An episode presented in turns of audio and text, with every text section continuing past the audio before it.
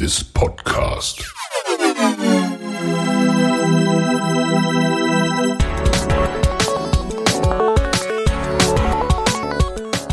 Water Polo Expert Talk. Get the insights.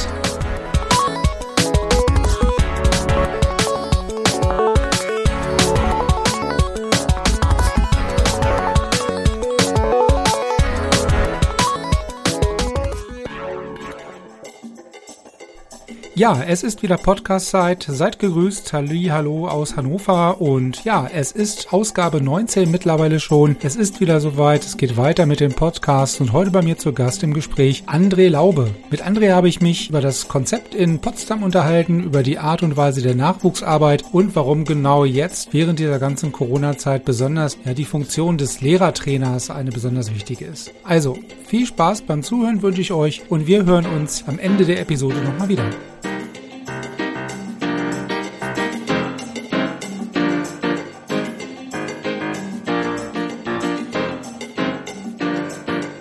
Ja, herzlich willkommen zur nächsten Episode. Es geht weiter beim, beim Podcast. Wir sind äh, heute in Potsdam zu Gast, virtuell zu Gast beim André. Hallo André.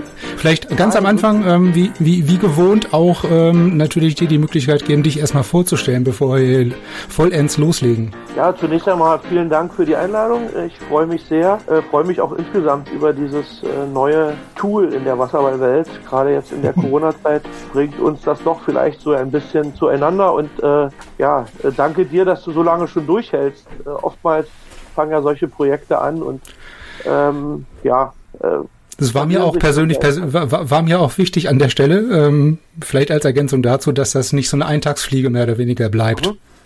Ja, sehr, ja, sehr cool. Äh, ja, wer bin ich? Äh, äh ich bin inzwischen 41 Jahre alt, also 1979 in Berlin Mitte geboren, als äh, noch Kind der Deutschen Demokratischen Republik. Bin dann aber schon mit zwei, drei Jahren mit der Familie nach Potsdam gezogen. Das sind ja auch nicht, nicht viele Kilometer. Und äh, seitdem lebe ich hier in, aus meiner Sicht, einer der schönsten Städte Deutschlands und habe auch vor, hier noch zu bleiben. Aktuell bin ich äh, angestellt seit ungefähr zweieinhalb Jahren an der Eliteschule des Sports in Potsdam als Lehrer, unterrichte da die Fächer Wasserball und äh, Sport, den macht den Sportunterricht für die Wasserballer der neunten und zehnten Klasse. War vorher äh, aber auch schon lange, lange Zeit im hauptamtlichen Bereich tätig. Also meine, mein Wechsel vom Olympiastützpunkt zum, zur Sportschule hat jetzt meinen Arbeitsalltag nicht sonderlich verändert. Ist bloß ein neuer Arbeitgeber, das staatliche Schulamt Brandenburg, worüber ich ganz glücklich bin und äh, bin, habe äh, vorhin noch mal geschaut, seit 2000 tatsächlich schon äh, im hauptamtlichen Bereich der Sportart Wasserball tätig, also mit, zunächst mit einer halben Landestrainerstelle und bis 2008 dann mit einer äh, vollen Landestrainerstelle. Äh, dann hatte ich noch mal, äh, ich meine von 2013 bis 2016 einen Ausflug sozusagen zum Deutschen Schwimmverband mit einer halben Stelle als Nachwuchsbundestrainer, habe da zwei Juniorenteams äh, zur Europameisterschaft begleiten dürfen und bin danach wieder komplett äh, nach Potsdam Schrägstrich Land Brandenburg gegangen und jetzt eben an der Potsdamer Sportschule. Das ist ja dann auch schon, wenn, wenn du sagst, äh, Sportschule an sich schon mal so ein, ja, so ein, so ein mehr oder weniger seltenes oder einzigartiges Konstrukt so ein bisschen. Ne? Also klar, diese Förderschulen oder Leistungssportschulen gibt's halt vermehrt jetzt in den letzten Jahren, habe ich so das Gefühl. Aber es ist halt immer noch so ein bisschen so die, die Exotenstellung so ein bisschen. Ne? Also, ich meine, wie, wie, wie muss man sich das vorstellen an so einer, an so einer Sportschule? Also da wird logischerweise Sportunterricht, schulische Karriere ähm, mit der sportlichen optimal aufeinander abgestimmt, um es jetzt mal vielleicht in wenigen Worten zu sagen, aber vielleicht, vielleicht kannst du das noch ein bisschen, genau. bisschen also beschreiben, was da so. Ja, ich, ich, ich meine, es gibt so knapp 40 Eliteschulen des Sports in Deutschland und äh, die Besonderheit hier in Potsdam ist, dass sich ziemlich viele Strukturen also aus, aus, leistungssportlich, aus leistungssportlicher Sicht gute Strukturen aus der DDR mit äh, transferieren haben lassen in das neue Sportsystem und mhm. das neue Schulsystem. Das beinhaltet im, unter anderem ein Internat für mit Kapazitäten von 400 bis 500 Schülern. Also jetzt sind aktuell über 400 Leute dort untergebracht. Die Schule hat ich meine, knapp 700 Schüler. Und tatsächlich ist es so, dass dann eben von der äh, siebten bis zur 13. Klasse dort unterrichtet wird äh, und der Schulalltag auf das Training abgestimmt ist. Also ab der siebten Klasse gibt es im Grunde pro Tag zwei Blöcke, wo äh, Sport stattfinden kann. Äh, das ist einmal im, im Laufe des Vormittags und dann natürlich am Abend und Nachmittag und so, dass äh, die Kids hier unter optimalen Voraussetzungen trainieren können. Und die Besonderheit der Lehrertrainer, die ist, glaube ich, noch seltener ähm, oder die ist recht selten. Ich weiß, dass es in Chemnitz noch diese Geschichten gibt, dass das in, in Hessen, glaube ich, äh, gibt es so eine Lehrertrainerstellen. Das hat den Vorteil, dass eben losgelöst vom Sportsystem äh, hauptamtliche Trainerstellen für den Leistungssport bereitgestellt werden und aber nicht aus dem Topf des Sports bezahlt werden müssen, sondern aus dem Topf äh, des Staat, also des, des Schulamtes der, des jeweiligen Bundeslandes. Und äh, das eröffnet äh, doch nochmal äh, in der Betreuungssituation große Möglichkeiten. Also hier in Potsdam bin ich Lehrertrainer für die neunte, zehnte Klasse und Alexander Tschigier für die siebte, achte Klasse, der aber sozusagen nebenbei in Anführungszeichen die Männer betreut. Und das hm. äh, verschafft uns natürlich unheimlich viel Luft auch in dieser hauptamtlichen Trainerfinanzierung. Aber das ist ja, also was ich vorhin sagte, es gibt natürlich, also ich glaube auch hier in Hannover logischerweise irgendwie zwei, drei Sportschulen, die das halt versuchen, optimal aufeinander abzustimmen. Aber da ist es halt nicht so, dass wirklich dann der Trainer dann auch der, der oder das Wasserball kein Fach ist an dieser Schule, ne? sondern da halt bloß die Abstimmung ähm, zwischen Sport und Schule ähm, möglichst optimiert äh, wird, aber halt der Trainer halt nicht auch der Lehrer ist. Ähm, das ist dann, glaube ich, nochmal noch mal so ein Schritt weiter. Ne? Aber ich glaube, dass sich da äh, Holger Rehse und das ganze Team in Hannover gerade bemüht, eben äh, vergleichbare Strukturen in diesem Bereich zu schaffen. Ja, also wir hatten ja auch mit, ich hatte ja mit WUK auch das Be Gespräch beispielsweise, ne, als, ähm, ja. als der hier nach Hannover gekommen ist und ähm, kann ich natürlich ähm, auch äh, so ein Stück weit auch diese ganzen Begebenheiten und ähm, Begleitumstände natürlich auch verstehen, was einen dann mal zu so einem, zu der Annahme so einer Stelle dann in Hannover beispielsweise ähm, führt, wenn man dann natürlich ähm, jetzt abgesehen von der von der äh, Thematik Schule natürlich optimal optimale äh, Trainingsvoraussetzungen hat, sage ich jetzt mal, und die vielleicht im, im Westen oder im NRW dann ähm, zu dem Zeitpunkt nicht so nicht so waren, wie wie das vielleicht dann zu dem Zeitpunkt in Hannover ähm, war oder halt auch aktuell ist. Jetzt sagtest du ja, du bist schon seit 2000, äh, was du sagst, ist schon in diesen Tätigkeiten äh, rund um den um das Traineramt und ähm, am Beckenrand unterwegs. Hast ja aber auch selber gespielt. Ne? Also ich meine, äh, es ist halt auch immer ganz interessant zu erfahren, wie denn Leute jetzt ähm, auch zum Wasserball gekommen sind. Wie war das denn in deinem Fall, wenn du sagst, okay, schon noch so ein DDR-Kind in Anführungsstrichen gewesen, ähm, ja. auch da schon irgendwie mit dem Wasserball in Berührung gekommen? Nee, das war ja äh, faktisch gar nicht möglich, zumindest nicht in der Region. Also Wasserball gab es ja in der DDR im Grunde seit 1968 nicht mehr. Also es wurde nicht mehr gefördert. Ich glaube, die Sachsen, Thüringer, die haben immer noch so ein bisschen weitergespielt. In unserer Region gab es da tatsächlich überhaupt nicht. Und äh, bin aber in einer sehr sportaffinen Familie groß geworden. Meine Eltern waren beides äh, ganz passable Leichtathleten. Meine Geschwister und ich sind natürlich dann auch in diese Sportart erstmal geraten. Hab dann auch nochmal so einen äh, Ausflug äh, in den Volleyballsport gemacht als Kind und bin dann doch wieder bei der Leichtathletik hängen geblieben, bei den Werfern. Das kam mir sehr entgegen mit äh, kurzen Belastungszeiträumen und nicht so einem anstrengenden Training mit Laufen, Springen, Hüpfen. Und ähm, war dann dann, äh, war da auch nicht ganz schlecht und hatte auch die Berufungsurkunde zur äh, Kinder- und Jugendsportschule hier in, in Potsdam. Und dann äh, ist das eben mit dieser politischen Wende äh, alles zusammengebrochen. Und also ich bin dann an meiner normalen Schule geblieben. Es gab auf einmal diese Trainingsgruppe nicht mehr, diese Werfertrainingsgruppe nicht mehr und ja, saß dann ein Stück weit auf dem Trockenen, habe bestimmt so zwei zwei Jahre überhaupt keinen organisierten Sport gemacht, was ja meiner Persönlichkeitsentwicklung ähm, nicht so äh, gut tat, äh, auch meiner äh, körperlichen Verfassung nicht so gut tat. Und meine Eltern haben mich äh, im Nachgang, Gott sei Dank, im Grunde gezwungen, irgendwie einer sportlichen Tätigkeit wieder nachzugehen. Und ich habe mich gegen alles gewehrt, weil ich mir gesagt na, die können dann schon alles besser und ich will das nicht und ich mache das nicht. Und mein Vater hat mich unter Tränen tatsächlich zum Brauhausbergbad hier in Potsdam geschleift und hat gesagt, okay, da ist eine Sportart, die fängt ganz neu neu an. Äh, da zählt diese Ausrede nicht mehr und ich wollte da partout nicht hin und der hat mich da in den Pool mehr oder weniger getreten und äh, ich war dann nach zehn Minuten Feuer und Flamme. Also ich habe erst mit 13 Jahren angefangen, Wasserball zu spielen bei Harry Vollbert, bei dem Mann, der das hier alles in Potsdam irgendwie dieses Pflänzchen mal gesät hat oder die, den Samen ausgelegt hat für die Sportart. Und ähm,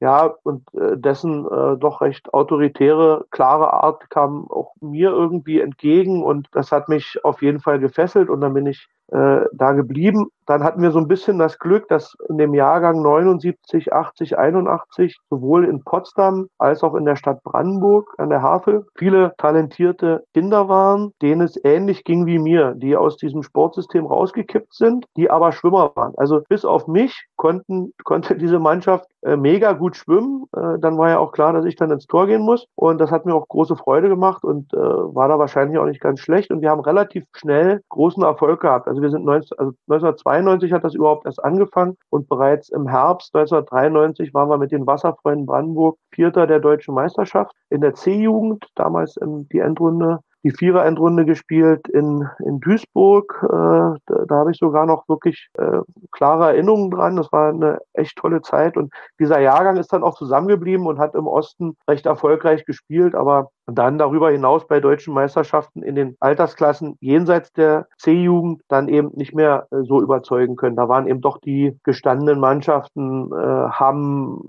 äh, Esslingen damals schon, Spandau ganz klar, Hannover, immer Laatzen, äh, doch noch eine Nummer zu groß in, in dem Altersbereich. Aber wir haben sozusagen, da wurde so ein bisschen der Grundstein mit diesem Jahrgang so im Land Brandenburg überhaupt gelegt, der Sportart Wasserball. Und habe dann immer weitergespielt äh, bis zu den bis zur Regionalliga im, im OSC Potsdam, dann aber im Feld, weil ich im, aufs Tor keinen Bock mehr hatte. Und ähm, ja, da haben wir vernünftig gespielt, aber, und das sage ich auch offen, so gut wie die Kinder, die ich jetzt trainiere, äh, war ich selbst nie. äh, und äh, ja, da bin ich auch ganz ehrlich, äh, dass ich ja nicht irgendwie mal an der Nationalmannschaft gekratzt hätte oder irgend so etwas. Also das war nicht der Fall. Ich habe das, äh, glaube ich, nicht ganz schlecht gemacht, aber über die zweite Liga oder damals Regionalliga hinaus war es mir nicht vergönnt zu spielen und das gaben auch die damaligen Strukturen äh, hier in Potsdam mhm. nicht her. Und dann hast du dann irgendwann gesagt, okay, jetzt habe ich äh, auf, auf im Wasser oder aktiv äh, gar keine Lust mehr und hast dir dann gedacht, okay, Trainer ist jetzt auch kein so schlechter Job oder wie ist es dazu gekommen oder war das war das früher irgendwie schon, weil ich hatte jetzt schon einige gehört, die hatten nie Ambitionen oder haben auch nie gesagt, okay, ich würde später mal irgendwie Trainer, ähm, weil man halt als Spieler äh, das so sieht ähm, und das einschätzt, dass das vielleicht doch nicht so das Richtige für einen ist, ähm, dann aber trotzdem irgendwie in diesem Job gelandet sind? Ähm, ja, also das ging mit der aktiven Karriere, wenn man das Karriere nennen darf, ein Stück weit Hand in Hand. Also ich habe gespielt und dann parallel schon mit 15, 16 irgendwie am Beckenrand gestanden und eben dem Harry Vollbert, der ja schon bei der bei der Gründung des Vereins kurz vor der Rente stand, also über 60 war und habe ihm dann im Nachwuchsbereich mit ein paar anderen Freunden aus diesem besagten Jahrgang 78, 79, 80 haben wir dann gemeinsam dort unterstützt und Nachwuchstraining gemacht, sind dann auch schon sehr früh mit Jugendmannschaften durch Deutschland gefahren. Und so bin ich so ein bisschen in diese Trainerkarriere parallel zum eigenen Spielen, zur, also parallel zur eigenen aktiven Karriere äh, in diesen Trainerjob geraten und sicher eine ganz wichtige Person dann auf dem Weg, glaube 2002, nachdem wir ein Jahr in der Regionalliga mit den Männern gespielt haben, kam dann Peter Driske in unseren Verein. Das wäre sicherlich auch nochmal ein eventuell guter Gesprächspartner. Der hat auch viel zu erzählen. Äh, der vorher Landestrainer in Hamburg war, Landestrainer in Berlin war, den SC Wedding äh, in der zweiten Bundesliga trainiert hat. Und der kam wieder nach einem Australien-Jahr, ich glaube ein Dreivierteljahr war in Australien, auch da als Trainer tätig. Und den hatte Harry Vollbert bei irgendeiner äh, A-Lizenz-Ausbildung oder Weiterbildung kennengelernt und den gefragt, ob er nicht Bock hätte, in Potsdam zu helfen. Und das war für mich nochmal so ein äh, wichtiger Mentor, der in dem Moment auf mich, äh, der ja wo sich die Wege gekreuzt haben und der mir sehr viel mitgegeben hat in dieser Trainergeschichte und der dann wahrscheinlich auch dieses Feuer äh, im Trainerjob zu bleiben nochmal ein Stück weit äh, entfacht hat, weil dann tatsächlich das erste Mal fachliche Expertise von außerhalb bei uns in den Verein kam. Bis dahin waren eben diese ganzen Sachen, die wir gemacht haben, im Grunde autodidaktisch so ein bisschen angeeignet und da war dann man, äh, bei de unter dem ich sozusagen noch gespielt habe und dann haben wir immer äh, weiter mehr und mehr zusammen diesen Verein ein Stück weit umgekrempelt und die Strukturen mhm. dort neu geschafft. Also war das auch, äh, wenn du sagst, so, so ein Stück weit Mentor, ähm, das ist ja auch immer so, äh, dass man von, von den Trainern, die man selber so erlebt hat, also zum einen vielleicht als Spieler, aber halt natürlich auch, wenn man da parallel jetzt schon so ein bisschen in dieses Trainer, Trainerwesen so reingeschnuppert hat, von, von dem man was mitnehmen kann. Ne? Also ähm, sagst du ganz klar, dass das quasi diese beiden ersten Trainer bei dir, die halt auch sehr lange halt dann die Trainer waren, ähm, doch du die sind, wo du auch am meisten logischerweise mitnehmen konntest. Ähm, wenn, wenn das so ist, ähm, was würden, wären denn da so zwei, drei, drei Sachen oder drei Aspekte bei drei Beispiele, wo du sagst, okay, also das habe ich jetzt beispielsweise von dem und dem, ähm, hab's für mich übernommen und vielleicht so ein bisschen adaptiert, ähm, so ein bisschen angepasst vielleicht an die neuen Begebenheiten, äh, wo du sagst, okay, das sind so zwei, drei Beispiele vielleicht. Also das sind schon die beiden äh, Personen, Harry Vollbart und Peter Driske, die mich, äh, sagen wir, sportlich in der Wasserballgeschichte am meisten geprägt haben. Ich glaube, von Harrys ja, sind vor allen Dingen Zuverlässigkeit, Klarheit und ja, eine unheimliche Loyalität zu dem, was man dort macht. Äh, bei Peter Driske im Grunde das Gleiche. Beides waren und sind sehr autoritäre Leute. Äh, das habe ich mir sicherlich mit angenommen. Aber auch das muss man eben tatsächlich in die heutige Zeit packen. Also mit den, mit mir konnte man sicherlich äh, als 12, 13, 14-Jährigen ganz anders umgehen, als man das heute mit, mit 12, 13, 14-Jährigen kann. Aber auch das haben die beiden geschafft. Also äh, auch die haben sich da der, der Zeit so ein bisschen angepasst.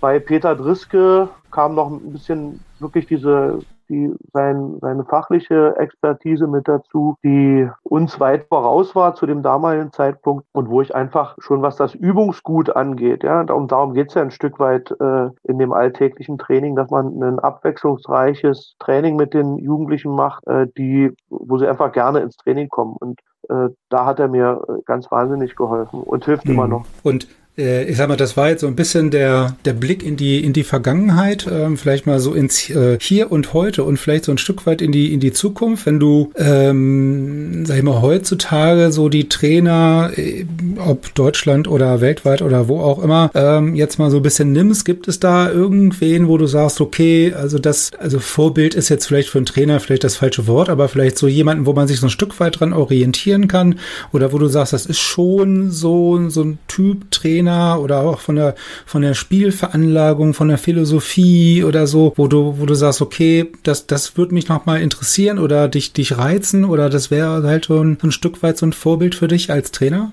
Oh, das ist schwer zu beantworten. Natürlich, äh, ich bin ja, äh, versuche auch so viel wie möglich international unterwegs zu sein und äh, besuche regelmäßig äh, EM- und WM-Turniere ähm, und da sind dann schon so äh, Sandro Campagna von Italien oder auch äh, Vieco, den du äh, ja auch im Interview hattest, äh, von, von Jupp. Ja, also sehr, sehr beeindruckender Typ. Also ich wurde dann äh, hinterher so das Feedback, ja, war ja super und so. Und da konnte ich auch nur sagen, also das Erste, was mir bei dem einfiel, war, dass der unheimlich smart ist. Also smart, also ist, der, der verkörpert für mich so diesen Begriff smart, ja, also unheimlich genau, ähm, gefitzt und ja. ja, sympathisch, ähm, ist aber trotzdem irgendwie völlig geerdet und weiß aber trotzdem total viele Dinge, ähm, also auch persönlich und also ja, ich bin äh, noch ein wenig angetan. ja, merkt man.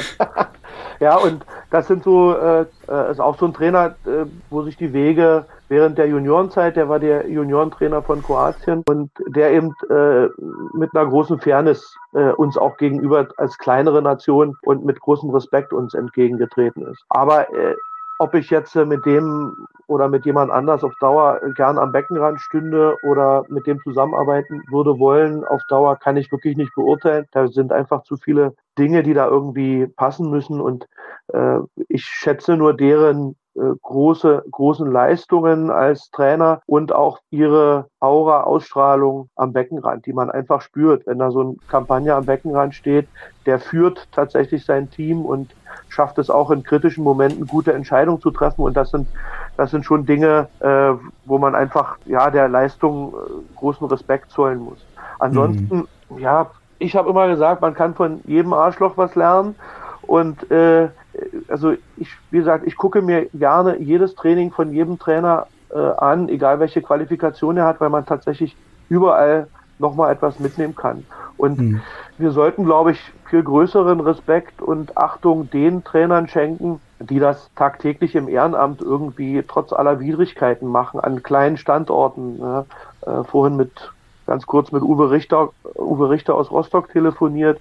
Und das sind so Leute, äh, wo ich wirklich äh, ja, große Achtung davor habe. Nico Haberland, Marcel Grun hier äh, in, in der Stadt Brandenburg, die jetzt da wieder viel aufbauen. Äh, in Leipzig Robin Seemann. Es gibt so viele Leute, die, die äh, ja ohne wirklich davon beruflich zu partizipieren, also wirklich Geld dafür bekommen, ganz, ganz viel für den deutschen Wasserballsport in der Breite irgendwie tun. Und äh, das sind für mich, na, ich will sagen nicht Vorbilder, aber das sind Leute, wo ich sehr genau abschätzen kann, was das bedeutet, dort zu helfen und äh, in der Breite irgendwie Kinder wieder für den Sport zu begeistern. Und die, die, die werden ja auch gerne, ähm, ja, ich sag mal, unterschlagen oder vergessen, wenn jemand halt dann irgendwann in der Bundesliga ankommt. Ne? Also auch diese, diese Thematik hatte jetzt schon mit, mit einigen ähm, Gesprächsteilnehmern, ne? Also wenn die dann oben ankommen, die kommen ja irgendwo her. Und diese ganzen Heimatvereine sozusagen, die dann die Basics legen, ja, oder die Grundlagen dafür, dass der da überhaupt erstmal hinkommt, ja, oder ihm das zu ermöglichen, äh, die, die werden halt immer gerne ja vergessen oder unterschlagen bei dieser Diskussion. Ne? Also wer spielt jetzt bei Waspo, wer spielt bei Spandau, ähm, aber dass die dann alle irgendwo mal ausgebildet wurden und dass er heutzutage, also ja, also in den seltensten Fällen vielleicht in den Vereinen direkt selber passiert. Ne? Also die werden ja halt irgendwo, kommen ja aus anderen Vereinen und gehen dann zu den großen Vereinen in der Regel heutzutage. Von daher, das, das, das ist schon echt ein großer Punkt, ne? dass man halt diese ehrenamtlichen Jugendtrainer und was, was du sagst, egal welcher Qualifikation und ob die da Geld für kriegen oder nicht, äh, das ist denen alles im Grunde genommen schied egal. Ähm, aber die sind halt das, das Wichtigste, ne? oder stellen die Basis dar. Die sind das Wichtigste und äh, äh wenn wir die nicht haben, dann äh, nützen diese guten Strukturen in Hannover, in Potsdam, in Stuttgart, in Berlin, Duisburg, egal wo, nützen gar nichts mehr. Also das muss man einfach äh, auch immer wieder zum Ausdruck bringen und sagen, dass die eigentlich ja die, die Beatmungsmaschine sind des Wasserballsports. Mhm. Also was nützt äh, dieses Internat hier in Potsdam mit äh, 400 Leuten? Ich glaube, jetzt sind aktuell wohnen sieben oder acht Wasserballschüler dort, äh, aber die kommen ja irgendwo her, genau wie du das sagst. Und die hat nicht ja die äh, hat Potsdam nicht gefunden, sondern die hat Plauen gefunden, die hat Erfurt gefunden, die hat Zwickau gefunden. Ähm, ja, und das muss man, äh, die hat Neukölln gefunden beispielsweise. Also das sind die Vereine, die, die eigentlich die wichtigste Arbeit aktuell machen. Und äh, ich habe eher das Gefühl, dass es immer weniger Kinder gibt, die in den Sport finden. Und deswegen ist es wichtig, dass man diese Standorte so gut es geht unterstützt und äh, ja auch immer wieder Danke sagt. Ja, also genau, also erstens diese Wertschätzung und Danke, die kommt halt auch in den seltensten Fällen direkt bei dem Verein oder bei den Verantwortlichen an. Ähm, mhm. Hört man auch immer äh, gerne mal wieder, ne? Also dass man so, so ein bisschen die Anerkennung auch für das, für die tägliche Arbeit, die man da, die man da macht, jetzt so, so ein Stück weit vergisst, aber dann natürlich auch immer so die, diesen Spagat zwischen ähm, also A kommen generell sowieso weniger Kinder zum, zum Wasserball. Warum auch immer, das lassen wir jetzt mal dahingestellt. Aber wenn sie dann halt in dem jeweiligen Verein sind und dementsprechend gut sind, sind sie halt auch relativ schnell wieder weg. Ne? Also da gibt's halt auch so verschiedene Lager, nenne ich sie jetzt mal, ne? verschiedene Interessenlagen, äh, dass die kleinen Vereine natürlich gerne Kinder auch ausbilden, aber dass dann halt nicht so, äh, sage ich mal, so weit getrieben wird, dass die Vereine dann keine Mannschaft mehr haben. Und äh, ich sag mal, von acht Kindern vier gute sind und die vier dann irgendwo anders hingehen. Ähm, da muss man immer noch so ein bisschen, denke ich mal, so die das gesunde Mittelmaß finden. Aber das ist halt echt eine große Thematik, die gefühlt im Moment sehr, sehr viele beschäftigt. Ja, also die Balance zu finden ist tatsächlich sehr schwer. Also wann ist der richtige Zeitpunkt für ein Kind? Äh, also dass der irgendwann kommen muss und dass man unter den jetzigen Bedingungen mit der mit der hohen Last der Schule, mit den mit den deutlich höheren Trainingskennziffern, die für internationalen Wasserball äh, entscheiden entscheidend sind, dass man das nicht mehr, irgendwann nicht mehr an einem kleinen Standort kann, ist aus meiner Sicht ganz klar. Mhm. Aber der Zeitpunkt, wann die kommen und wann die wechseln, da gibt es auch keine Faustformel. Ich glaube, es ist wichtig, welche Strukturen herrschen gerade tatsächlich an dem Standort, wo so ein Kind ist. Also wie leistungsorientiert kann es da arbeiten? Wer ist der Trainer und hat es eine vernünftige Mannschaft? Und dann ist es genau das, was du sagst. Wenn man dann aus diesen Verein, wo irgendwie zwei, drei große Talente sind, die zwei, drei wegnimmt, dann bricht oft so eine ganze Mannschaft zusammen. Und das ist äh, die Gefahr, die tatsächlich da ist und, äh, und man da irgendwie immer aufpassen muss, nicht verbrannte Erde zu hinterlassen. Das ist tatsächlich äh, ein großer Balanceakt, der, der äh, gar nicht so leicht ist. Äh, Im Moment ist es ganz gut, dass zumindest mal diese Diskussion geführt wird, ne? oder auch Unbedingt. weitestgehend öffentlich und auch mal im Austausch oder wie auch immer, weil die letzten Jahre über hatte man immer nur das Gefühl, das ist immer so so ein unterschwelliges Thema, ja, und keiner will es ansprechen. Und jetzt, ähm, warum auch immer, habe ich zumindest persönlich jetzt das Gefühl, dass zumindest mal diese Diskussion entsteht und geführt wird und auch weitestgehend so ein bisschen, ähm, naja, neutral vielleicht nicht, aber ohne jetzt jetzt ähm, da böses Blut aufbringen zu wollen, ja, so ein Stück weit. Ja? Also es wird schon schon diskutiert von den verschiedenen Seiten, aber äh, dass endlich mal die Diskussion überhaupt geführt wird, finde ich schon mal sehr, sehr, sehr, sehr wichtig und ein guter, ein guter Ansatz. Ja? Also bisher war das ja halt immer so ein bisschen unter dem Teppich gekehrt. Jetzt sagtest du ja vorhin, anfangs äh, das Pflänzchen oder der Samen wurde ja gesät für dieses Projekt, sage ich nenne es jetzt mal Projekt äh, Wasserball in Potsdam, äh, schon vor, vor ganz, ganz langer Zeit. Wie, wie ist es denn jetzt über die Zeit lang, vielleicht kannst du uns da so ein bisschen, bisschen berichten, wie ist das denn über die Zeit lang gewachsen? Ja, also ihr habt ja jetzt auch aktuell viele erfolgreiche ähm, Jugendmannschaften, eine erfolgreiche Herrenmannschaft oder vielleicht auch mehrere Herrenmannschaften. Ähm, dieses Pflänzchen ist ja jetzt gewachsen. Vielleicht kannst du uns da da mal so ein bisschen mitnehmen, wie das Ganze so über die letzten Jahre so gewachsen ist und wie es heutzutage aussieht? Ja, also ich versuche mal da einen Kurzabriss zu machen. äh, so lang ist ja diese ganze Geschichte noch gar nicht. Also die ist jetzt äh, fast genau 27 Jahre alt. Der Baum Wasserball in Potsdam und äh, von 1993, also mit der Vereinsgründung oder mit der Abteilungsgründung bis jetzt. Und ähm, ja, wir haben äh, zum Anfang mit dem Nachwuchserfolg gehabt, sind dann in dieser Regionalliga in Potsdam aufgestiegen und haben wir mit der Aufnahme meiner Tätigkeit mit dieser halben Landestrainerstelle, was ich vorhin gesagt habe, äh, fühlte ich mich dann irgendwie schon verpflichtet, diese ganze Sache ein bisschen äh, strukturell zu verbessern, mehr Trainingszeiten zu gewinnen und das wirklich auf eine leistungssportliche Schiene zu schieben. Und auch da hatten wir naja, das ist wahrscheinlich das Glück des Tüchtigen mit dem Jahrgang 89, 90, so eine Truppe, die dann 2004 äh, im Grunde aus dem Nichts deutscher C-Jugendmeister wurde, als erste Mannschaft aus den neuen Bundesländern. Und dieser Jahrgang hat mich und den Verein dann über viele Jahre weiterhin begleitet. Und ich glaube, wir haben mit dem sieben oder acht deutsche Titel, äh, also als Meisterschaft und Pokal in diesem Zeitraum, also von der C-Jugend bis zur A-Jugend gewonnen. Und das war auch der Kern der Mannschaft, mit der wir dann in die Bundesliga gekommen sind.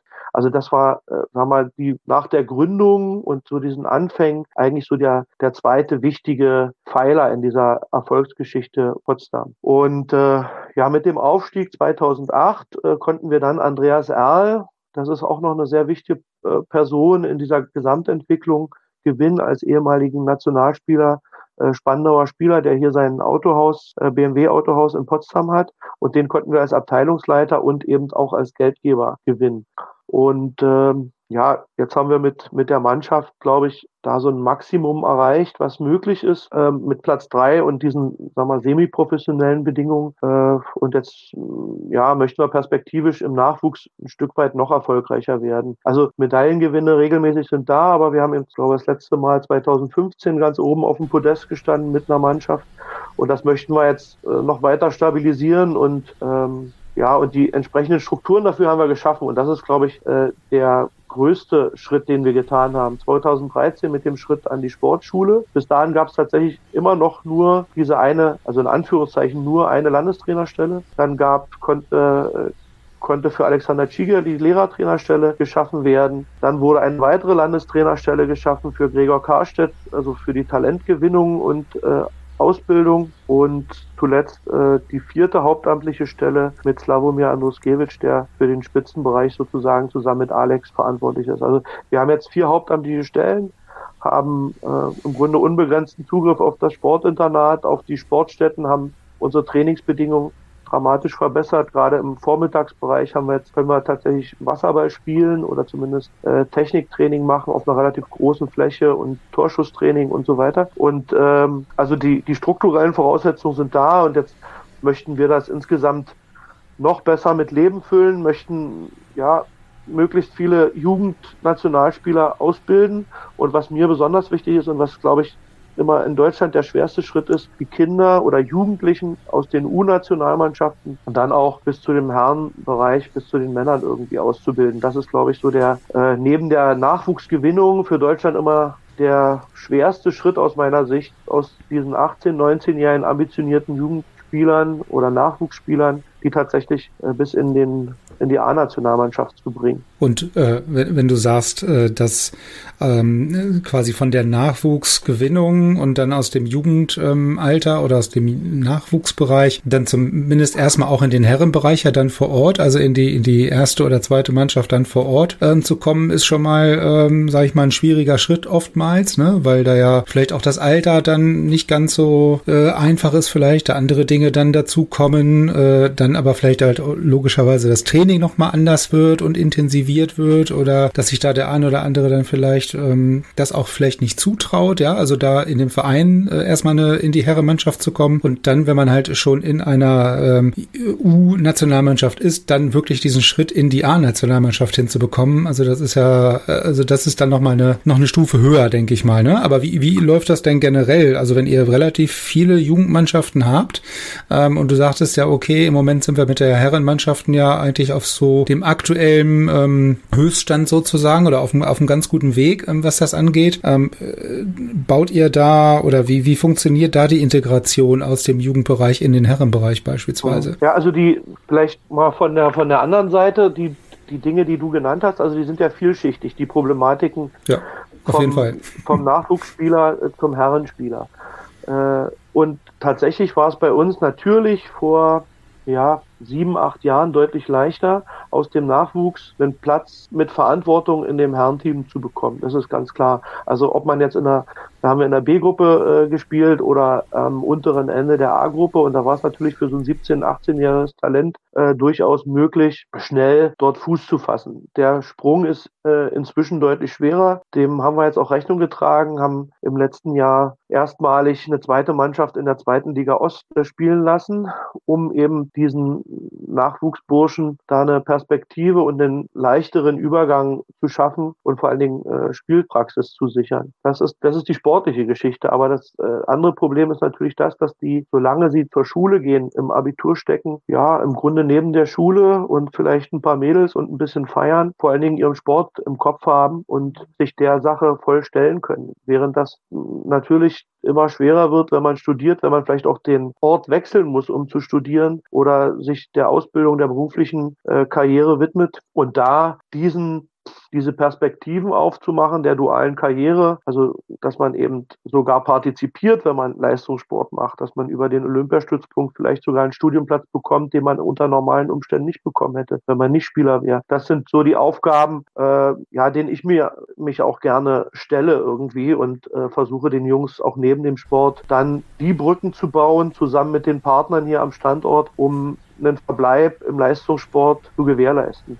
Mhm. Und das ist, glaube ich, die ja, aktuell größte Problematik im Sport. Und die, also ich sag mal, klar, durch, die, durch den achten Platz in Guangzhou haben wir jetzt aktuell äh, auch eine deutliche, deutlich bessere Unterstützung der Sporthilfe im Bereich der O- und P-Kader, sodass dort auch finanziell der Wasserball als Leistungssport für den einen oder anderen sicher ein bisschen attraktiver geworden ist. Aber äh, ja, entscheidend ist einfach, dass die Spieler neben ihrem Leistungssport einen klaren Weg bereitet bekommen, wie sie sich äh, neben dem Sport für das weitere Leben sozusagen rüsten. Mhm. Und der Verbleib, also nach meiner Erfahrung, wenn man jetzt auch so in die aktuelle Nationalmannschaft reinschaut, dann sind ja die Anfang 30-Jährigen tatsächlich schon die, die ältesten eigentlich im Team von den Leistungsträgern. Und äh, es ist ja zu befürchten, dass es das gerade die wahrscheinlich dann vielleicht auch nicht mehr weiterspielen werden. Also muss man sich der Situation in Deutschland wahrscheinlich stellen, dass so die Nationalmannschaft immer, die A-Nationalmannschaft so in der Altersstruktur so zwischen 20 und 30 Jahren liegt und da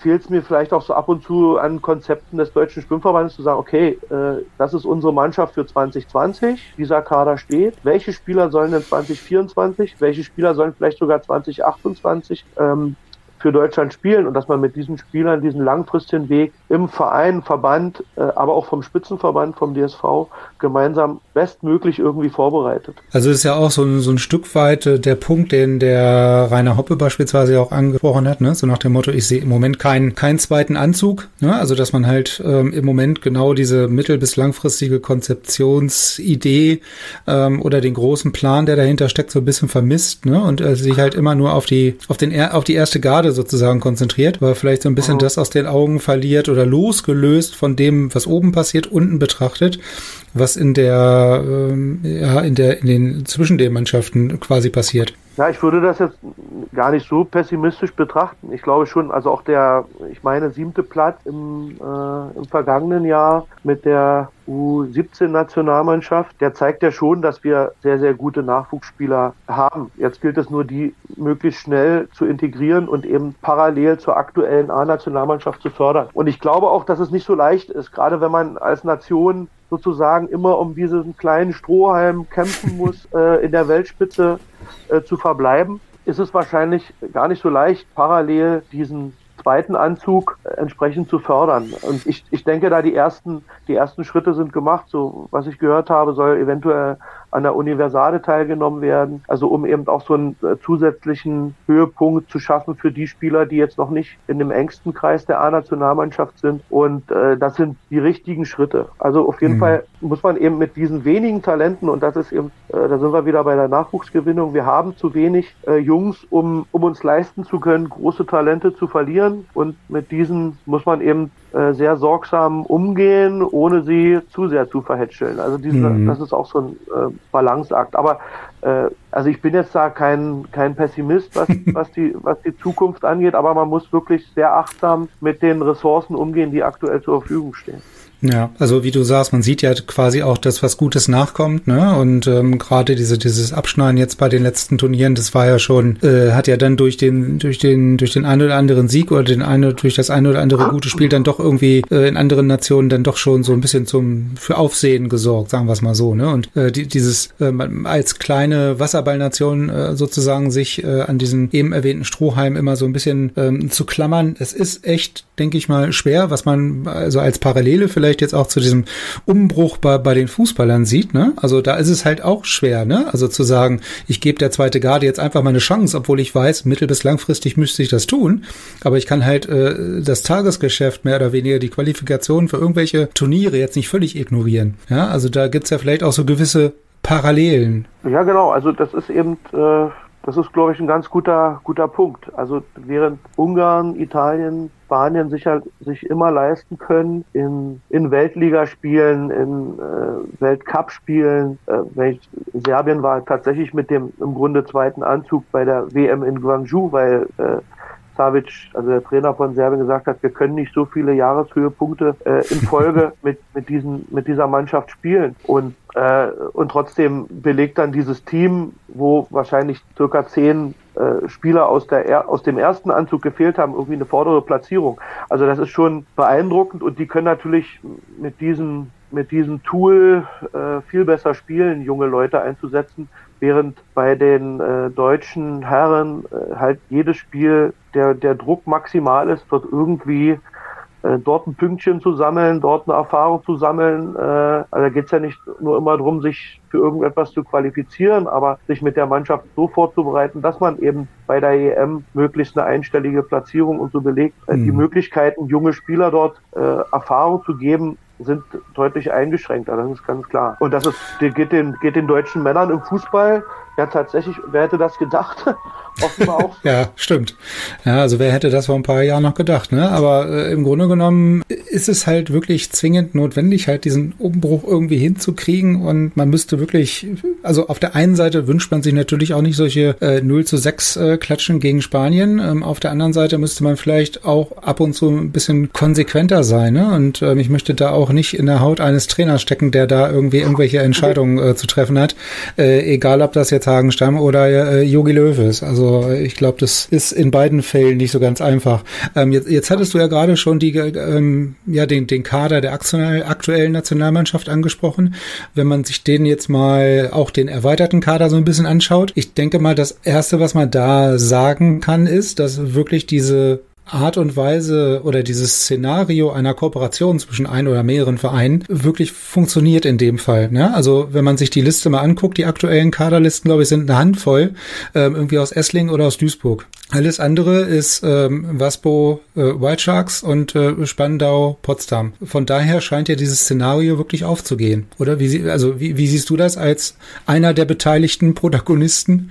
Also äh wenn man über die Kooperation äh, in Hannover und in Potsdam-Spandau spricht, dann denkt man natürlich äh, zuerst einmal an dieses Doppelstartrecht. Das ist sicherlich auch das kontroverseste und interessanteste Thema. Äh, nur wir leben ja diese Kooperation mit Spandau und überhaupt mit dem Berliner Verein bis in den Nachwuchs hinein. Also wir durch die territoriale Nähe äh, haben wir eben die Möglichkeit, permanent gegeneinander zu spielen. Mit U14, mhm. U16, U18. Äh, Spandau besucht uns, wir besuchen Spandau und Neukölln kommt zu uns. Wir machen gemeinsame Trainingswochenenden.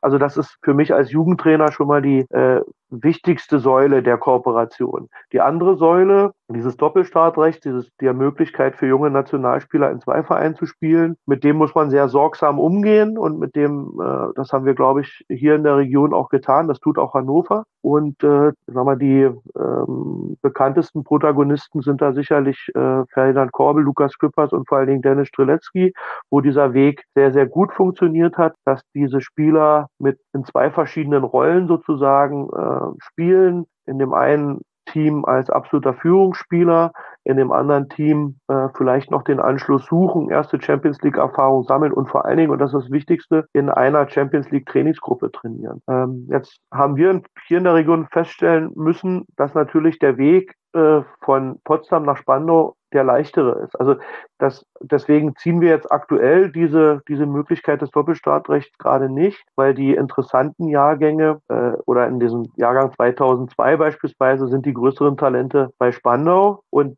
der Weg in die andere Richtung ist halt schwierig, weil dann eben doch 30, 40 Kilometer dazwischen liegen, während in Hannover die im gleichen Bad trainieren. Da ist sicherlich ein Austausch äh, möglich. Allerdings ist da auch eine, eine strukturell sehr viel, viel klarere Situation. Da macht der eine Verein, äh, kümmert sich im Hochleistungssport um den Nachwuchs und der andere hat das Champions League Team, wo im Nachwuchs einmal äh, will da keinem zu nahe treten, aber wahrscheinlich eher im Breitensportbereich gearbeitet wird. Äh, bei Spandau und Potsdam ist die Situation so, dass beide Vereine sich auch auf die Fahne geschrieben haben, äh, gute Nachwuchsspieler zu entwickeln. Und ähm, aktuell gibt es da in Potsdam, also vielleicht perspektivisch zwei Jungs mit Lumeo Ulrich und Sascha Seifert, die jetzt noch drei, vier Jahre die Möglichkeit hätten, mit diesem Doppelstartrecht zu trainieren. Aktuell ziehen wir diese Karte nicht in Abstimmung beider Vereine, aber äh, entscheidend ist, dass dieses Tool des Doppelstartrechts erhalten bleibt, eben um diese Förderung zu ermöglichen. Und äh, wir werden die dann wieder ziehen, äh, wenn wir einen Spieler unterstützen können äh, in seiner Entwicklung. Und das ist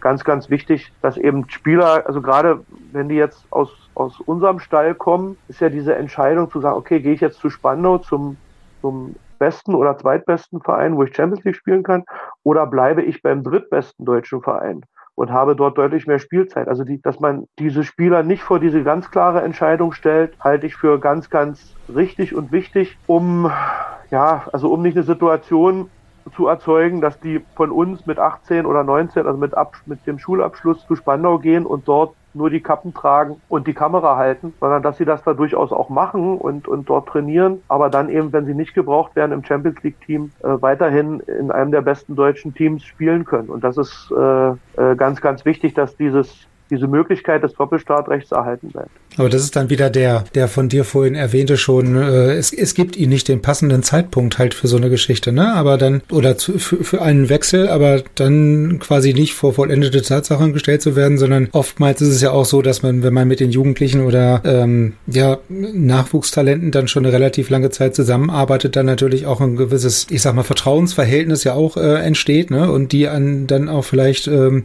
auf dich oder auf wen auch immer dann vielleicht in Potsdam hören und wenn man sagt, okay, also überleg dir das, kannst du gerne machen, ähm, aber mehr Spielpraxis hättest du logischerweise unterm Strich vielleicht bei uns und mhm. spiel einfach oder bleib einfach noch mal zwei, drei Jahre oder auch nur ein, zwei Jahre, ähm, bevor dann der nächste Schritt gemacht wird. Ne? Also da ist, glaube ich, auch dieses Verhältnis und Vertrauen, was man dann über die letzten Jahre halt auch aufgebaut hat zu jemanden dann im Nachwuchsbereich, dann auch vielleicht noch mal so ein entscheidender Faktor, der das beeinflussen kann. Ja, na, es gibt zumindest keine Schablone, wo man sagen hm. kann, okay, mit 19 ist das der, ist das der, äh, das ideale Alter. Ja, das kann bei dem einen Spieler, kann es mit 17 der Fall sein, äh, bei dem nächsten vielleicht erst mit 22. Und äh, diese Möglichkeit, dieses äh, Spielen in zwei Vereinen entspannt diese Situation und nimmt so ein bisschen mhm. bei den großen Talenten den Druck raus, da Entscheidungen treffen zu müssen. Und wenn ich jetzt an an äh, Namen wie äh, Jan Roter, äh, nee, äh, doch Rotermund und äh, Schipper in Hannover denke, dann ist das mega wichtig, dass die diese Möglichkeit haben, mit dem Champions League Team zu trainieren, vielleicht da auch schon mal Einsatzzeiten zu bekommen, ähm, aber weiterhin die Möglichkeit haben, in dem Team der Sharks irgendwie mit großer Verantwortung nahezu die komplette Spielzeit durchzuspielen. Und mhm. äh, das ist zur Förderung dieser großen Talente eine ganz wichtige Geschichte. Und was mir dabei gerade noch einfällt, was ja auch vielleicht ähm, an der Stelle nochmal wichtig ist, aus meiner Perspektive zumindest, dann das Vertrauen dem oder das Vertrauen der Trainer dem Aktiven gegenüber, jetzt nicht äh, zu sagen, okay, du musst, also äh, wenn der dann bleibt, also vielleicht ihn dann auch bei dieser Entscheidung zu bleiben unterstützt ähm, und ihm dann äh, jetzt nicht indirekt einredet, irgendwie, es hat jetzt nicht gereicht oder ähm, das, das hat jetzt nicht funktioniert, wann auch immer immer dann so, so ein unmittelbares Gefühl irgendwie zu vermitteln, äh, du bist vielleicht nicht gut genug oder die Leute dann irgendwie so ein bisschen hängen zu lassen, ne? Und dann aber mit derselben, mit demselben Engagement dann weiterzuentwickeln und dann vielleicht in ein, zwei Jahren, weil wie du sagst, ne, bei dem einen kann es mit 17 sein, bei dem nächsten mit 18, bei dem nächsten mit 23. Das halt so individuell zu betrachten, ist halt auch sehr schwer. Aber ja, äh, nichtsdestotrotz genau. sehr wichtig. Ja, das äh, ja, da gibt's gar nicht weiter äh, hinzuzufügen. Gibt's genau nichts dran zu rütteln. Genau, jetzt sagtest du ja, ihr seid auch schon relativ früh mit, mit ähm, Jugendmannschaften halt so ein bisschen durch Deutschland gefahren. Jetzt, jetzt habt ihr ja auch vielleicht auch ähm, bedingt durch die Situation vor Ort mit dem, mit den Sponsoren und so weiter und so fort und vielleicht auch in Verbindung mit der, mit der schulischen Möglichkeit, ähm, auch die Möglichkeit, ähm, ja, diese Trainingslager ähm, durchzuführen. Ihr seid ja auch da international oft unterwegs, halt auch wahrscheinlich dann logischerweise unter der Prämisse, sich halt auch international so ein bisschen zu, zu vergleichen, ähm, da sich anderen Herausforderungen einfach mal zu stellen. Ähm, welche Bedeutung haben denn diese Trainingslager für, für dich äh, als Trainer oder halt auch für den Verein und für die, für die Jungs und Mädels dann äh, am Ende des Tages? Ja, die sind das Salz in der Suppe. Also das muss man einfach äh, sowohl emotional als auch von der von der Ausbildung äh, sind die wahnsinnig wichtig in ihrer Entwicklung und äh, also neben dieser ganzen, neben den ganzen Erfahrungen in der Sportart selbst, reißt das die eben im positivsten Sinne aus diesem Alltagstrott, der ja auch nicht so leicht zu verkraften ist. Also mhm. so schön das ist, zweimal am Tag Wasserball äh, trainieren zu können, äh, so anstrengend ist das auch für Körper und Geist. Und da ist das schon schön, ähm, einfach mal hier rauszukommen und ja auch so ein bisschen Qualitätszeit zu haben äh, neben dem Sport. Für die, für die Entwicklung selbst ist das einfach großartig, wenn die Jungs gegen Ungarn, gegen Kroaten, gegen Montenegriner spielen können, sich dort messen können, äh, auch diese spezielle Art des Wasserballs ein Stück weit für ihr eigenes Spiel adap zu adaptieren. Das ist schon ähm, ganz wichtig. Und das hat im Grunde auch damals Peter Driske so ein bisschen mit angeschoben, hat so die ersten internationalen Kontakte aufgemacht. Und äh, jetzt sind wir wahrscheinlich der Nachwuchsverein, der mit am häufigsten äh, durch Europa irgendwie tingelt mit, mit seinen Jugendmannschaften. Und hm. das ist auch das, was ja neben der in dieser Corona-Situation Jetzt äh, neben den vielen Wettkämpfen, fehlenden Wettkämpfen, ist das eigentlich das, was am meisten an den Spielern nagt. Also wir hatten in den Osterferien dieses Jahres äh, geplant, mit der U16 nach Oradea, mit der U14 in die Slowakei nach äh, in die Slowakei zu fahren. Das wurde gecancelt. Wir wären im Sommer ganz sicher wieder bei einem internationalen Turnier auf Malta gewesen äh, hätten im September bei einem, einem der tollsten Turniere Lorette Mar mit, mit mega vielen Mannschaften, mit zwei Altersklassen gespielt. Mhm. Äh, Im Oktober sind wir traditionell, Oktoberferien traditionell in äh, Montenegro, damit da auch nochmal der Vitamin D, äh, Vitamin D-Haushalt durch die Sonne irgendwie äh, aufgefüllt wird, in Montenegro oder Kroatien, eben ganz oft in Dubrovnik, bei Vieco da im, im Bad. Und das sind alles Dinge, äh, die jetzt fehlen und die auch in eine Riesenlücke in diese äh, Entwicklung der Spieler reißt. Also wenn man jetzt mal das unterm Strich betrachtet, haben die Jugendlichen im Grunde jetzt ein Jahr lang, also wenn das, wenn, wenn die Pandemie hoffentlich im Frühjahr äh, das Spielen wieder zulässt, haben die im Grunde dann ein Jahr lang nicht gespielt, hatten ein Jahr lang keine internationalen äh, Trainingslager und Turniere und äh, das wirkt sich schon aus. Also mhm. und und letztendlich äh, bin ich auch so ein Reisevogel und mich mir mir mich packt immer schnell das Fernweh und äh, ich bin eben auch also für mich ist es eben auch ein Stück weit Urlaub, auch wenn das mega anstrengend ist, mit so einer Jugendmannschaft unterwegs zu sein. Aber äh, am Ende ist es für uns Trainer auch eine schöne Situation, mal aus diesem Alltag herauszukommen. Und eben mhm. auch, was ich vorhin oder eingangs schon gesagt hatte, eben auch immer eine tolle Situation, sich fernab von irgendeinem Schreibtisch oder Seminarraum wirklich als Trainer weiterzuentwickeln und andere Trainer zu beobachten. Was machen die für Übungen? Äh, welche Ansprache haben die zu ihren Kids? Was machen die taktisch? Wie reagieren die in so einer Woche, wo sich zwei Mannschaften immer wieder begegnen äh, und setzen da verschiedene mannschaftstaktische Dinge ein? Also das ist ja für uns auch eine eine, für uns Trainer immer eine Möglichkeit, sich weiterzubilden. Also ich wollte gerade sagen, also das ist ja dann natürlich auch, ähm, was man halt bei solchen Geschichten oder bei solchen Reisen und Trips dann immer relativ ähm, gerne vergisst und unterschlägt, dass es halt auch für die, ja für die Trainer und für die Betreuer quasi äh, auch sozusagen eine, eine, eine qualifizierte Weiterbildung ist. Ne? Gerade wenn man halt in solchen Be Bereichen da rund um die Adriaküste unterwegs ist und Malta, ähm, das, das ist, wie du schon sagst, logischerweise anstrengend, aber nichtsdestotrotz auf der anderen Seite natürlich auch was, was man, was einen dann persönlich weiterbringt. Ne? Also äh, persönlich als Trainer, äh, spieltaktisch, äh, übungstaktisch, was auch immer. Ne? Also das äh, stimmt, wird, wird oft vielleicht auch so ein Stück weit vergessen. Ja, also man muss es ja als äh, Trainer auch äh, wissen anzunehmen, aber ich glaube, die meisten Kollegen können das und äh, nutzen diese Chancen.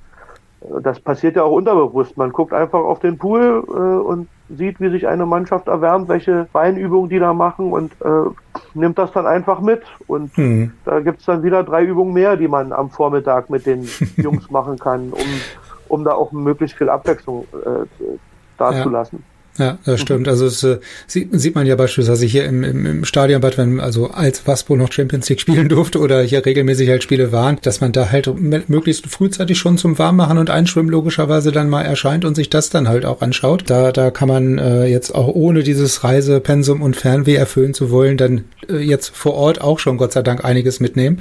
Ähm, ja. Jetzt sagtest du ja gerade äh, Corona hoffentlich im Frühjahr wieder vorbei. Wie, wie habt ihr denn jetzt die, diese Zeit ähm, erlebt, die hoffentlich bald vorbei ist, äh, sportlich. Du sagtest jetzt schon keine Reisen, trainingstechnisch ist das ja auch immer eine große Herausforderung. Ja, also das haben wir ja hier in Hannover, Schrägstrich Laatzen oder auch hier am, am ähm, SLZ bei dem Olympiastützpunkt gemerkt. Äh, da, da gibt's halt sehr, sehr viele, oft individuelle Szenarien, Entscheidungen, Herausforderungen. Ähm, wie habt ihr das erlebt? Ja, also äh, wahrscheinlich waren wir da auch wie Hannover ein Stück weit privilegiert, weil wir äh, sehr früh wieder anfangen konnten und auch jetzt in diesem aktuellen Lockdown Light eigentlich mit allen Nachwuchsmannschaften trainieren dürfen. Das ist Besonderheit hier im Land Brandenburg, die das eben ermöglicht hat, für Landeskader weiterhin das äh, Training zu gewährleisten. Äh, für die Sportschüler ist es ja ohnehin eine Situation, das ist ja ein Schulfach und die Schule soll uneingeschränkt fortgesetzt werden. Also äh, wird auch das Fach Wasserball weiter unterrichtet. Von daher sind wir hier in einer, in einer Situation, in der die Einschnitte für den Verein äh, sicherlich weniger gravierend sind als äh, anderswo an Standorten, die wir vorhin besprochen haben, wo eben nicht diese professionellen Leistungssportstrukturen vorliegen. Gleichzeitig ist es auch sehr herausfordernd, weil äh, letztendlich haben wir immer noch zweimal am Tag Training und für so einen 15-, 16-Jährigen ist das nicht so leicht äh, zu verstehen äh, oder, oder sicherlich nicht so leicht zu verarbeiten, dass er äh, 14, 15, 16 Stunden in der Woche trainiert und nicht mal weiß, wann er irgendwann wieder ein Spiel haben wird. Äh, ja. Das ist äh, richtig, richtig schwer. Äh, wir haben auch in diesem ersten oder nach diesem ersten großen Lockdown tatsächlich drei, vier große Talente in diesem Altersbereich 16, 17 verloren, die zwar als wir wieder trainieren durften, aufgetaucht sind, aber wo man schon in der Körpersprache und in, äh, in allem gemerkt haben, dass da die Aufnahme des Trainings eigentlich jetzt nur noch Last bedeutet und sind da auch dann zu dem Ergebnis gekommen, dass es sinnvoller ist, jetzt die Geschichte sein zu lassen. Das war hochbedauerlich, aber das sind eben dann auch diese Situationen, wenn so ein Spieler, der äh, immer Leistungssport gemacht hat, äh, in so eine lange Zwangspause gerät, kommt er eben doch ins Grübeln. Der Großteil der Jungs hat aber äh, toll weitergemacht und mitgemacht, macht das auch bisher sehr gut, aber ja, es muss irgendwann wieder so ein bisschen Licht am Ende des Tunnels sein. Und jetzt sind wir ja auch mhm. in so mhm. einer Situation, wo dann äh, natürlich auch die Corona-Fälle nicht an Potsdam vorübergehen. Dann äh, ist dann eben äh, äh zwei äh, Klassenkameraden aus einer anderen Sportart, die dann äh, den Infekt in die Schule getragen haben und dann sind dann eben mal eine ganze Klasse für zwei Wochen in Quarantäne. Und äh, fahren auf einmal nach Hause. Und diese Unsicherheit beschäftigt natürlich auch die Eltern, gerade der Schüler, die im Internat wohnen, wo sie sagen, okay, jetzt kommen alle wieder zurück. Äh, nach drei Tagen könnte es wieder einen Fall geben und die Kinder sind wieder äh, zwei Wochen daheim. Und das äh, ist gerade eine sehr unsichere Situation. Und äh, mhm. ja, im, im Frühjahr wird diese Pandemie auch noch nicht vorbei sein, aber ich denke, dann kann man ja, vielleicht wieder verantwortungsvoll äh, mit dem entsprechenden Hygienekonzepten äh, den Spielbetrieb langsam wieder aufnehmen. Aber man muss ja auch den, den Mannschaften, wir wissen ja nicht, wie lange dieser äh, sogenannte Lockdown Light noch geht. Äh, also das sind natürlich dann auch eine, eine gewisse Verzerrung, wenn Potsdam, Hannover, äh, Berlin beispielsweise vielleicht ohne Einschränkung oder nahezu ohne Einschränkung trainieren konnten. Mhm, ja. Und andere Kinder äh, seit Mitte November äh, nicht mal den Fuß ins Wasser stecken durften. Und dann soll, mhm. kann man nicht einfach sagen, okay, jetzt fangen, jetzt machen die Schwimmer wieder auf und äh, auf geht's, wir fangen direkt an, ostdeutsche und deutsche Meisterschaften zu spielen. Also genau, macht, macht euch mal fertig, in vier Wochen ist deutsche Endrunde. Genau. genau, das, und das, das ist, ist äh, ja, es ist eine eine furchtbare Zeit. Ähm, ja, und natürlich äh, sehen wir das in, äh, mit Blick auf unsere Sportart immer sehr dramatisch an. Und ich denke, die Sportart wird in Deutschland da auch durchaus Schaden nehmen in dieser Zeit. Aber äh, wir sind natürlich jetzt auch nicht das größte Rad im gesellschaftlichen Leben und mhm. sollten irgendwie froh sein, dass wir ein bisschen was machen dürfen, dass wir gesund sind und dass wir vielleicht eine deutsche Regierung haben, die bei aller Kritik uns irgendwie ganz gut durch diese Pandemie trägt. Und das, das hilft, also wenn ich daran denke, das hilft mir dann äh, schon so ein bisschen damit ja. auch zurechtzukommen. Ja, dann kann man die eine oder andere Entscheidung dann vielleicht, die man vielleicht im ersten Moment dann doch nicht so richtig versteht, im zweiten Mal äh, vielleicht dann doch ähm, ganz gut nachvollziehen. Jetzt, äh, was ich ganz spannend äh, fand, was der Vieco erzählt hat, dass sie quasi nach der äh, Corona-Zeit ja fast mehr Kinder beim Training hatten als vorher, weil sie halt weitergespielt haben, neben ein, zwei anderen Sportarten, dadurch öfter in den Medien vorkamen und dadurch dann mehr Kinder irgendwie auf Wasserball aufmerksam geworden sind. Das ist natürlich dann auch ein, schöner Nebeneffekt, ja. Also wenn man weiter spielt und dadurch halt mehr Kinder irgendwie zum, zum Wasserball bekommt, ähm, da war ich schon ein Stück weit er, er, erstaunt im ersten Moment, äh, natürlich, aber auch so ein bisschen neidisch. Ähm, mhm. Aber das, das ist halt dann in anderen Regionen vielleicht doch noch ein bisschen anders, ne? Ja, das ist genau der Schaden, also einer der Schäden. Also es betrifft ja nicht nur die aktuellen Spieler, die irgendwie nicht so richtig wissen, äh, wofür sie äh, aktuell trainieren. Äh, es betrifft aber gerade die Nachwuchsgewinnung. Und ja. Äh, wir hier in Potsdam sind sagen wir, gerade in den Printmedien äh, recht umfangreich vertreten äh, im Saisonverlauf und aktuell äh, findet das eben auch nicht statt. Und äh, das, also auch bei uns wird das eine wahrscheinlich eine, oder könnte das eine Lücke reißen, die sich dann eben später nochmal auswirkt, dass wir eben jetzt in diesen Jahrgängen äh, Schwierigkeiten haben, äh, also in den entsprechenden Jahrgängen, ich sag mal, was ist das jetzt, 2012, äh, 2011er Jahrgänge, dass wir da einfach nicht genug Kinder haben, um leistungsstarke Mannschaften im nationalen Vergleich vielleicht noch zu entwickeln. Aber äh, die Frage ist eben, ob Deutschland gemeinsam genug Kinder findet, die dann wieder in den U-Nationalmannschaften spielen mhm. werden. Und äh, also das ist schon ein großer Einschnitt. Und die, die Nation, die Top-Nation, wo jetzt sowohl Bundesliga, Nachwuchsbereich kann ich das nicht einschätzen, ob da äh, auch Wettkämpfe irgendwie stattfinden in Kroatien oder Serbien. Aber die Männer spielen halt weiter, sind weiterhin präsent in den Medien und bei uns liegt, liegt das alles auf Eis. Und das mhm. ist äh, wird den Abstand eher vergrößern zu diesen Top-Nationen, ja. die aktuelle ja. Situation. Das stimmt. Ähm, ich möchte aber noch zu einem, einem Punkt äh, kommen, der nicht auf Eis liegt, nämlich ähm, ihr habt ja so ein relativ neues, wenn ich es richtig ähm, verstanden habe oder gelesen habe, Projekt mit diesem ähm, Schwimmen lernen. Ist, denke ich mal, auch ein sehr, sehr wichtiger Punkt. Ähm, wahrscheinlich auch der Hintergrund oder der Beweggrund, warum ihr euch dieses Themas, sage ich jetzt mal, annehmen, weil immer mehr Kinder ja im gewissen Alter äh, auch nicht schwimmen können. Ähm, vielleicht kannst du darüber noch mal ein bisschen was berichten. Ja, also wir haben wir haben seit vielen Jahren ist unsere größte Quelle sozusagen an Kindern in der Akquise ist so ein Wasserball-Schulprojekt. Also äh, mir ist es da vor ein paar Jahren oder vor wahrscheinlich jetzt auch schon über zehn Jahren gelungen, äh, Wasserball in den Lehrplan der dritten Klasse des Schulschwimmens mit aufnehmen zu lassen. Und damit haben wir hier in Potsdam die Möglichkeit, in diese dritten Klassen äh, des Schulschwimmens zu gehen und mit denen einmal Wasserball zu spielen. Das ist ungefähr eine Stunde, also eine Unterrichtsstunde. Jetzt haben wir das teilweise schon erweitert, dass äh, unser Landestrainer Gregor Karstedt da auch teilweise dreimal mit so einer Klasse dann arbeitet, um dort eben Kinder für den Sport zu begeistern. Und das hat zwei Effekte. Also jedes Kind in Potsdam und Umland weiß erstmal, dass es diese Sportart überhaupt gibt und hat so einen Wasserball schon mal in der Hand gehabt. Und der zweite Effekt ist, dass eben dann doch äh, vergleichsweise viele Kinder, aber eben jetzt von Jahr zu Jahr weniger bei uns in den Verein finden. Und dass da weniger in den Verein finden, liegt aus unserer Sicht daran, dass die schwimmerischen Fähigkeiten immer weiter abnehmen. Also während wir, also ich jetzt vor allen Dingen so als DDR-Kind, wir hatten ja auch in der dritten Klasse schwimmen, aber jeder, der in diese dritte Klasse kam, konnte schon schwimmen. Also das war ganz selbstverständlich. Der eine ein bisschen besser, der andere ein bisschen schlechter. Das haben die Eltern, die Großeltern und der Schwimmverein äh, übernommen. Und diese Selbstverständlichkeit des Schwimmlernens ist, glaube ich, gesellschaftlich nicht mehr ganz so verankert. Und viele Eltern verlassen sich einfach auf diesen dritte Klasse Schwimmunterricht, der dann über ein halbes Jahr stattfindet. Und viele Kinder gehen aber auch aus diesem Schwimmunterricht raus und können es immer noch nicht richtig.